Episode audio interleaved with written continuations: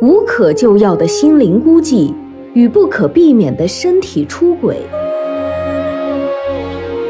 震撼心灵的爱情，妻子痛定思痛，决定离婚，开始自己的事业。情人也决定退出，留下了一封告别信，移民美国。地产大佬爱向何方？何去何从？欢迎聆听广播剧《留守男人》，作者米瑞荣，拟音段小初，混音吴桐。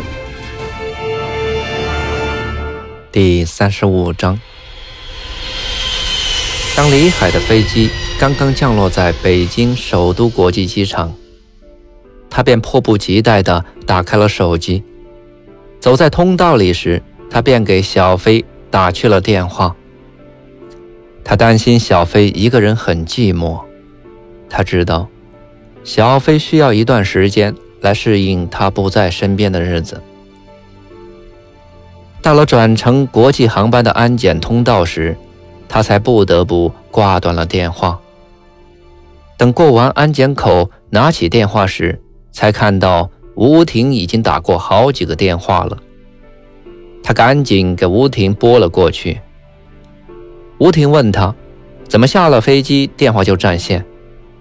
他只能撒谎说：“是刚下飞机打开电话，就遇到记者的电话撞了进来，要求采访救灾的事儿，所以就聊了几句。”倒还是吴婷理解他，让他先到商务舱休息室，以后再打电话。就这样，李海放下这个电话就打那个电话的忙活着，直到上了飞机，那头的小飞还流着泪，不愿放下电话。飞机很快就升到了万米高空，还算舒适的商务舱里。雷海把座位放平了，躺下，还告诉空姐送餐时不要叫他，他只想美美的睡上一觉。但即便是闭上眼睛，李海也无法入睡。他眼前不是小飞，就是吴婷，两个女人就在他面前不停地晃，让他心烦意乱。他无意去掂量两个人在他心目中的分量。小飞能给他激情和活力，而吴婷可以给他安稳和放松。在小飞面前，他更像一个男人，一个活力依然的男人；而在吴婷面前，他更像是一个亲人，一个久违了的亲人。这是两种完全不同的感觉。是两种支撑他奋斗的动力，这让他想起好些年前，他和吴婷曾一起去看过张爱玲的《红玫瑰白玫瑰》改编的电影。那是一个男人和两个女人的故事。因为伤感，吴婷还买来这本小说，他也跟着看了一遍。这么多年过去了，小说里的一句话突然跳了出来：“也许每一个男子全都有过这样的两个女人，至少两个。娶了红玫瑰，久而久之，红的变了墙上的一抹蚊子血，白的还是床前明月光。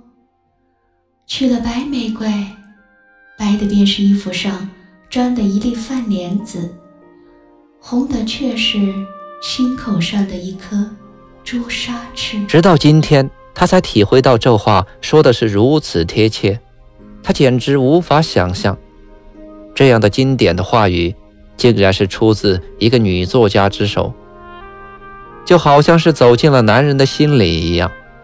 此时的他就是分不清吴婷和小飞。哪个是白玫瑰，哪个是红玫瑰？但他知道一点，那就是两个女人都是他一生中最重要的女人。心烦意乱的李海怎么也睡不着，他时而浏览电视节目，时而调到航线图。刚才催促他关机的那个空姐悄悄地走过来，递上一杯水，然后又给了他一本机上免税商品的介绍，问他要不要买点礼品带回去。他疑惑地看着这位空姐。不解地问道：“哼，你怎么会问我要不要买点礼品？你知道我的身份？现在上您这样的空中飞人很多，你们啊都是大老板，我想您一定没有时间给家里人买礼物。您呀，不妨看看，说不定可以选几样礼品带回去的。”说完，空姐微笑着走开了。雷海感觉这个空姐简直是看穿了世事一样，她的眼睛和语气都告诉李海，她不仅知道李海到起飞前时还没有关机，肯定是和小蜜通话，忙到登机还在接电话的他，肯定还没有给妻子买礼品，于是推销机上商品就是一举两得的好主意。李海在图册上选了几件最贵的化妆品给吴婷，给英子买了两件饰品。在刷卡付账的时候，李海报以微笑的再一次感谢这位空姐。就这样，李海在似睡非睡的状态下，熬过了艰难的十小时。飞机终于降落在温哥华国际机场。趁着在机场等行李的空档，李海打开了手机，准备给外面等接机的吴婷打个电话。可打开手机后，发现里面全是小飞发过来的短信：“还没有到吗？想你。从上一次结束通话到现在，已经过去六百分钟了，还没有你的消息，不敢给你打电话。”盼望能接到你的电话，盼。还没等到李海看完所有的短信，手机就响了。一看，是吴婷的，赶紧接通电话。孩子，到了，还顺利吧？话筒里传来吴婷温柔的声音：“哎，到了，很顺利，走的华人通道。我也别和英语战斗了，他还是他，我还是我。”就享受加拿大政府给我们的特殊待遇吧。我正在等行李，马上出来啊！挂断了吴婷的电话以后，他拨通了小飞的电话。小飞，我已经到了。我看到你发的短信了，怎么都凌晨三点了，你还不睡觉？海哥，我睡不着，我想你，真的。声音哽咽着。夏飞，从现在起，你不能太随性了。你要学会自己照顾好自己。我马上就要出海关了，吴婷就在外面接我。从现在开始，我们彼此不能像现在这样随时随地的打电话。有重要的事儿你就发个短信，我有空我就给你回电话。好了。我的箱子都转了好几圈了，再不拎下来，海关的警察就要来了。就这样，我挂电话了。放下电话，李海赶紧拎下箱子，推着行李车走出了机场。刚走到出口，他就看到大厅里仰着头张望的吴婷。他朝着吴婷挥挥手，快步地走了上去。吴婷一身藕荷色低胸紧身 T 恤，一条黑色紧身的低腰裤，这一身配的是该凹的凹，该凸的凸，显得身材特别的好。再加上白皙的皮肤、高挑的个子，远远看去，自上而下都散发出一种成熟女性的高贵气质。这种高贵气质和年轻活力的小飞比起来，又是另一种味道。吴婷从李海欣赏的眼光里知道自己美丽依然。其实，在几天前接到李海的电话，说周末要回来，他就沉浸在期待之中，把自己从头到脚的折腾了一遍。先是到美容院去做了脸部护理，然后又做了 SPA。回到家里，还对整个脚部进行全方位的护理。出发之前，吴婷还对着镜子仔细的打扮了一番，她想给李海一个惊喜。李海把行李车往边上一停，一把搂过迎上来的吴婷。吴婷显出一脸的惊讶和羞涩，这毕竟是在人头攒动的机场。李海大声地说道：“怕啥？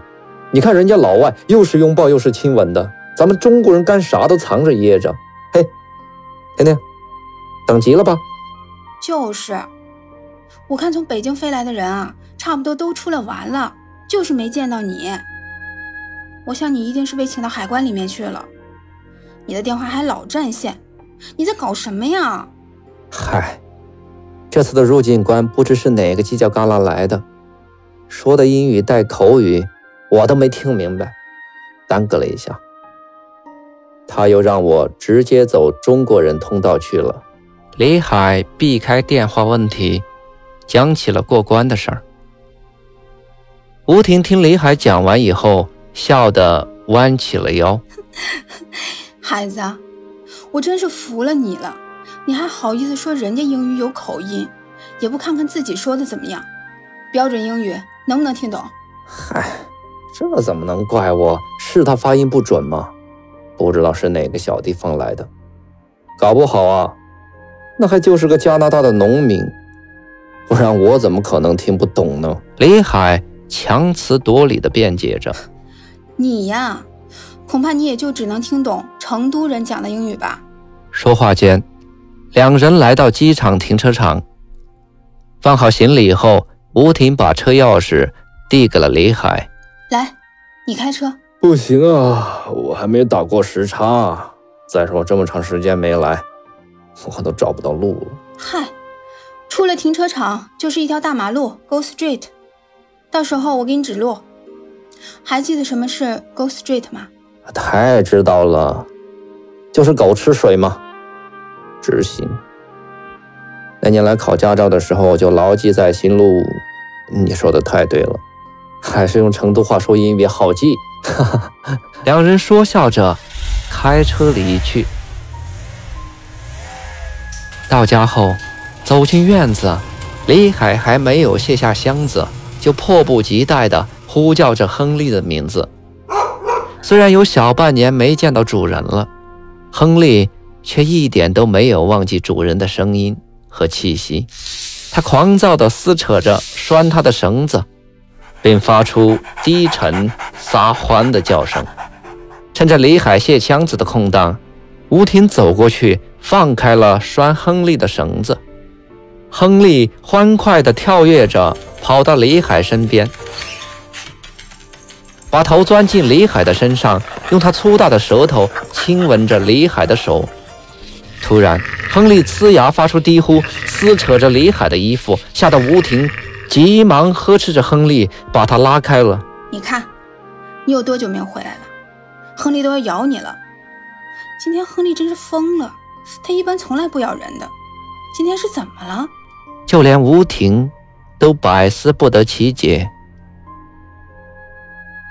就在这一瞬间，李海突然明白了是什么原因。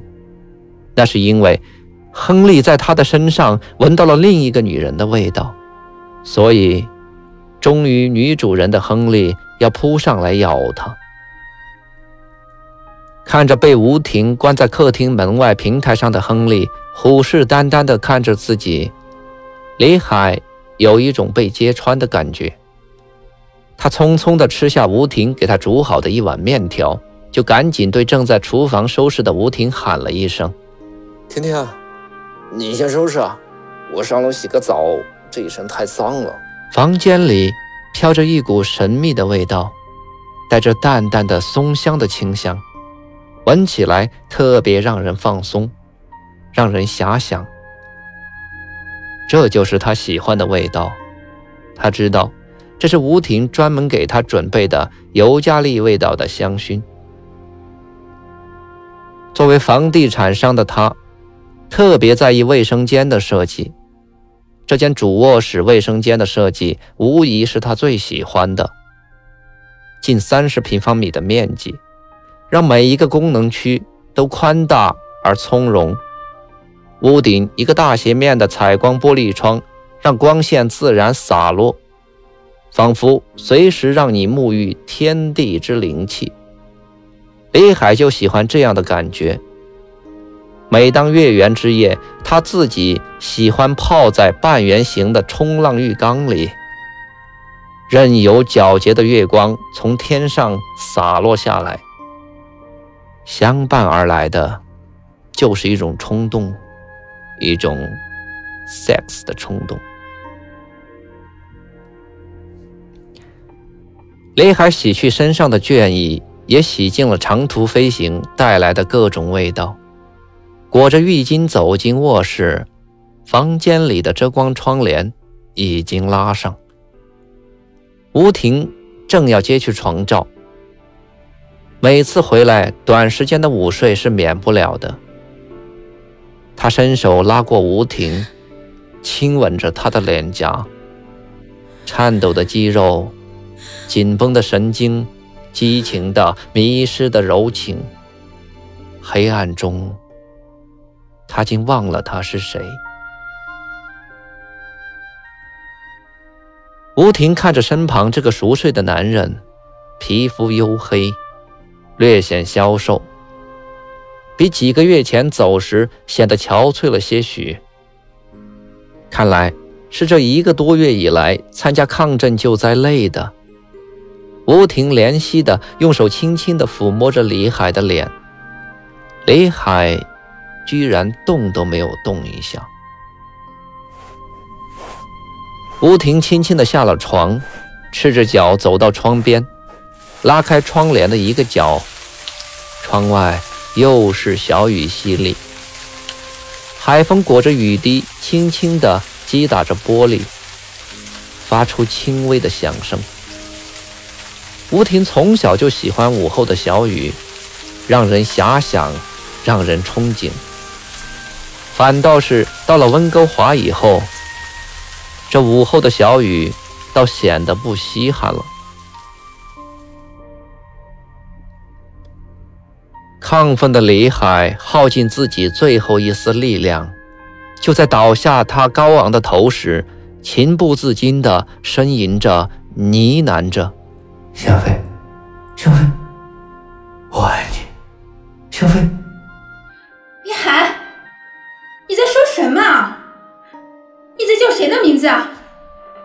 谁啊？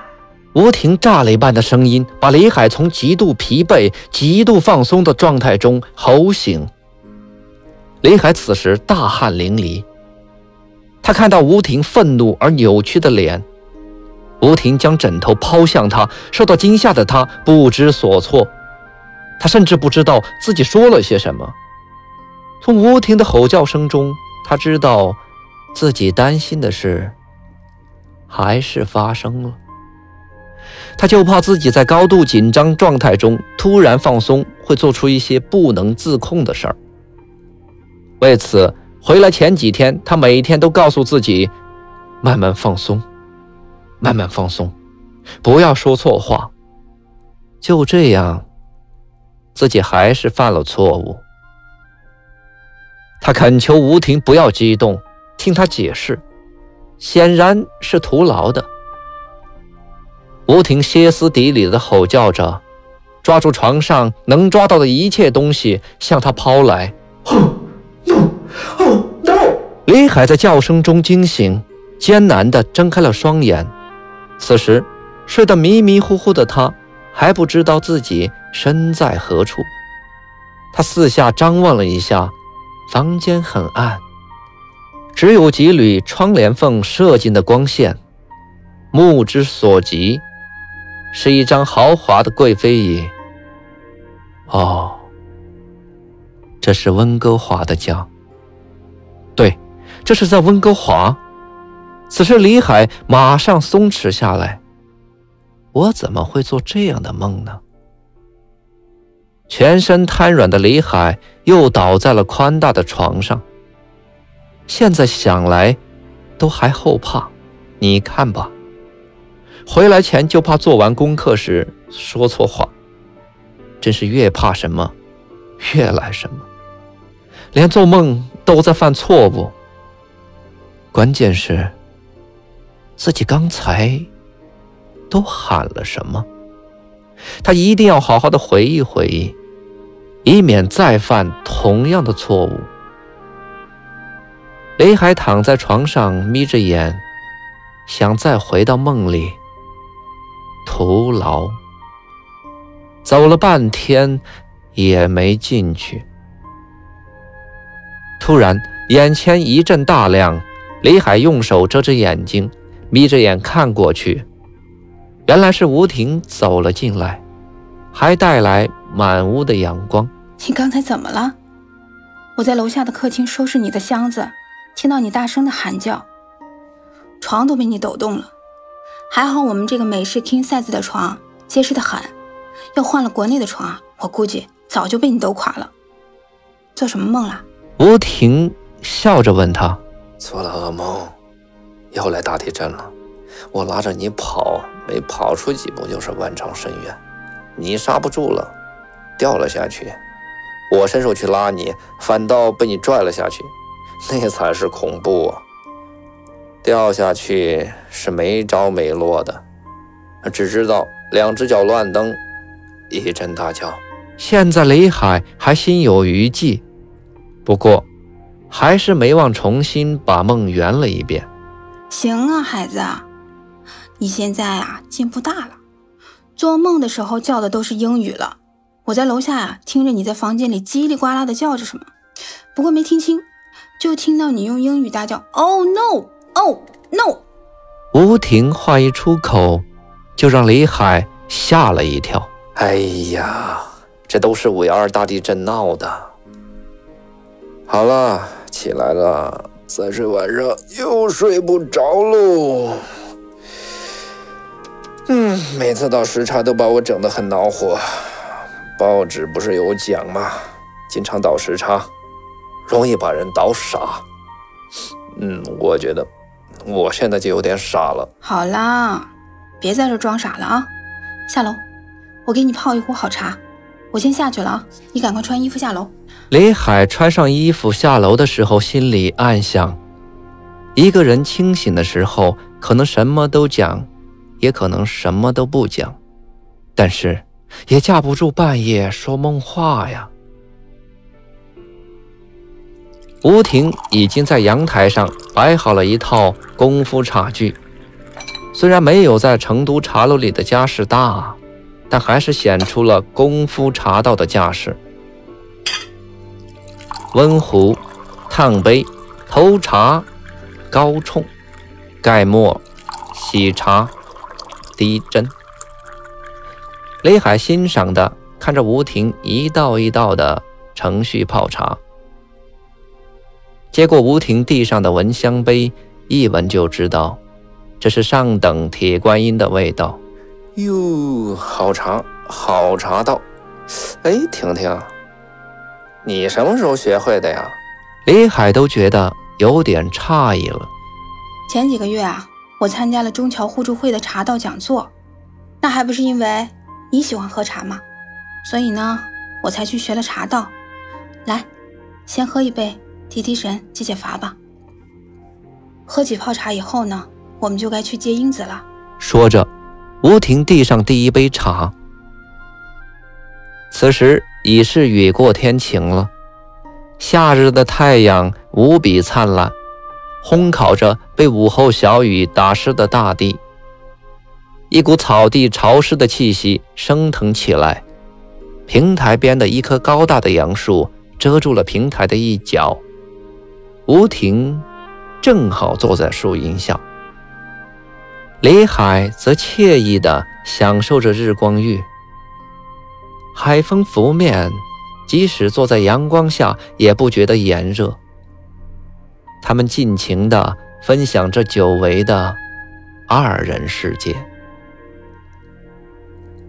一小时后，李海和吴婷已经驾车来到英子的学校。刚到学校门口一小会儿，只见从学校门口走出一群学生。英子从人群里跑了出来，拉开车门跳了上去。上来先就搂住前排的李海大叫。李海好不容易才挣脱英子的搂抱。哎哎，让我看看，英子。哎。你怎么把头发也染了？怎么眼睛也化了妆了？哎，婷婷，你怎么不管管？他还是高中生啊。老爸，你也太老土了吧！这都什么年代了，在这里中学生是可以化妆和染发的。哎，这里老外的女孩子十三四岁就开始化妆的。你看，那是我们班的同学，人家还穿露脐装，还纹身呢。你以为这是在国内啊？顺着英子的手看出去，成熟的洋人女学生大都衣着成熟，加上这里的孩子发育得早，要不是都背着书包，很难分辨出他们真实的年龄。当车驶过学校围墙外的一个角落时，李海看到几个穿着吊裆裤的男生围在一起抽烟。李海大吃一惊：“哎，英子，你们学校还可以抽烟？大，那是大麻，很多的，就在学校的卫生间里都有抽大麻的。每次走到卫生间的过道里，就都能闻到那种味道。当然，老师在的时候，那些男生是不抽的。不过老师也不管，因为在加拿大抽大麻是合法的。当然，贩卖和种植大麻是不合法的。爸。”你 out 了！前排的李海听得眼睛都睁大了。等了半天，他才回头看着英子问道：“英子，你没有抽过吧？”“有啊。”看着李海脸上惊讶的表情，英子赶紧补充说道：“不过是间接的，每天都要闻到那个味道。准确说，应该叫间接抽过吧。”英子，你别吓唬你爸了啊！他今天回来睡个午觉都在做噩梦，本来就患上地震后遗症了，你还吓唬他，晚上该更睡不着了。吴婷笑着打岔：“感谢聆听、关注、分享，本章播出完毕，敬请期待下一章节。”